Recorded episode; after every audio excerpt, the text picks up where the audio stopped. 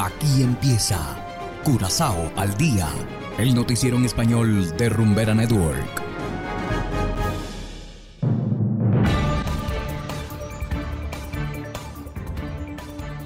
Muy buenas tardes, estimados oyentes de Rumbera Network 107.9 FM.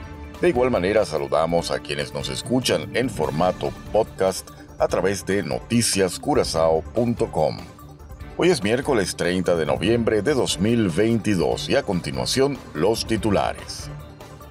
Un hombre murió arrollado por su propio vehículo. Parlamento holandés aprueba moción para promover historias de luchadores por la libertad.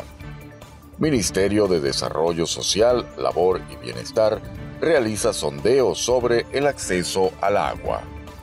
Y en internacionales, licencia otorgada a Chevron en Venezuela podría impactar positivamente en el sector. Esto es Curazao al Día con Ángel Van Delden.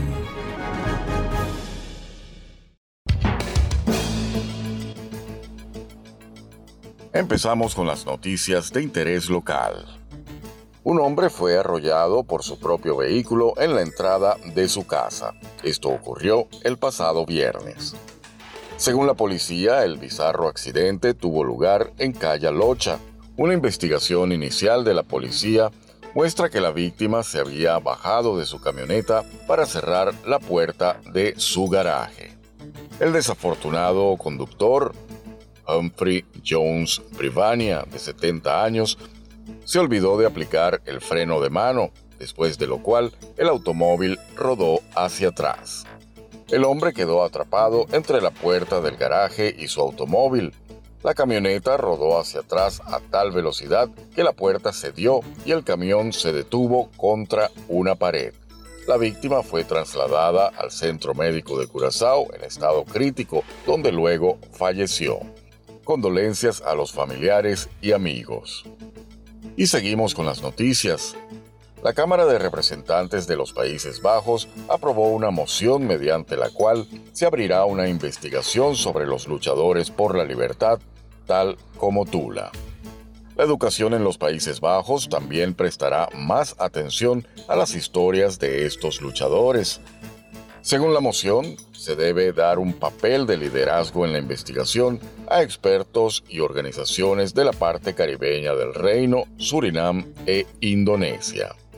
La moción es una iniciativa de los parlamentarios Silvana Simón del partido Bay 1, Marika Cook del partido Volt, Frank Wassenberg del PVDD y Jorin Beute del D66. Los partidos que votaron en contra incluyen el PBB, FVD, SGP y el partido de gobierno CDA.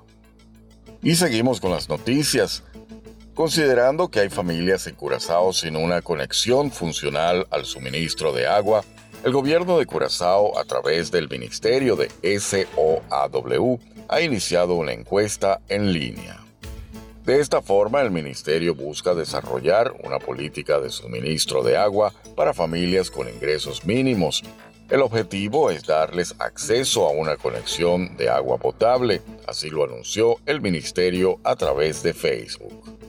Las personas que ganen un máximo de 1.666,18 florines al mes pueden completar un formulario en línea disponible en la web oficial. Y hacemos ahora una pequeña pausa y enseguida volvemos con más de Curazao al día. Curazao se mueve con 107.9.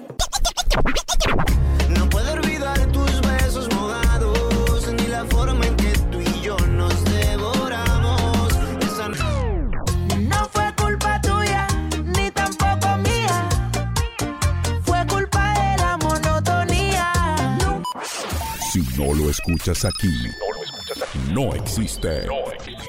Rumbera Curazao, la número uno del Caribe.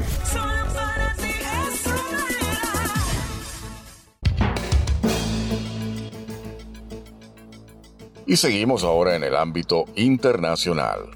La licencia otorgada a la empresa Chevron para ampliar operaciones en Venezuela podría impactar positivamente en el sector hidrocarburos, pero mucho dependerá de los avances en los acuerdos políticos. Desde Caracas nos informa la corresponsal de La Voz de América, Carolina Alcalde. Adelante.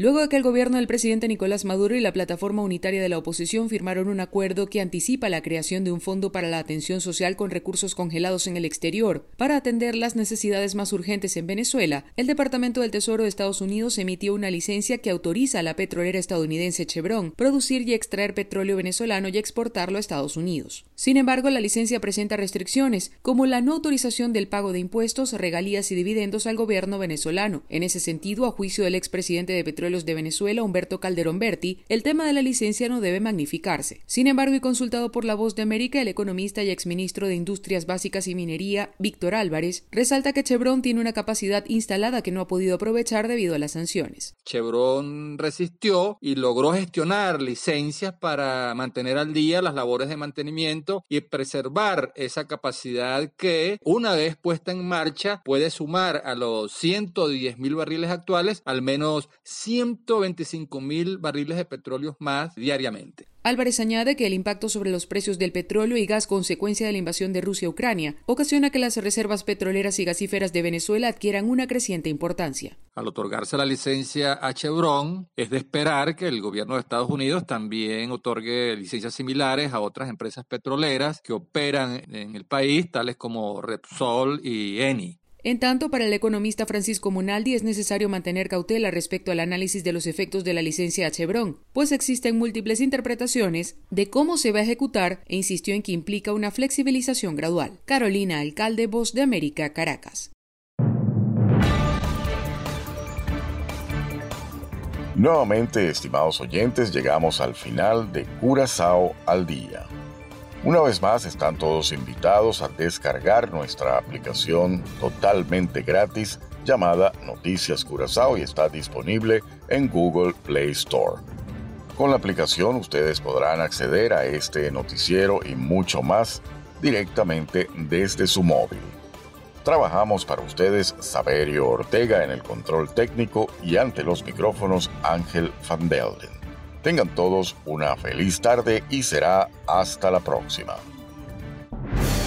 Aquí termina Curazao al Día, el noticiero en español de Rumbera Network, 107.9 FM.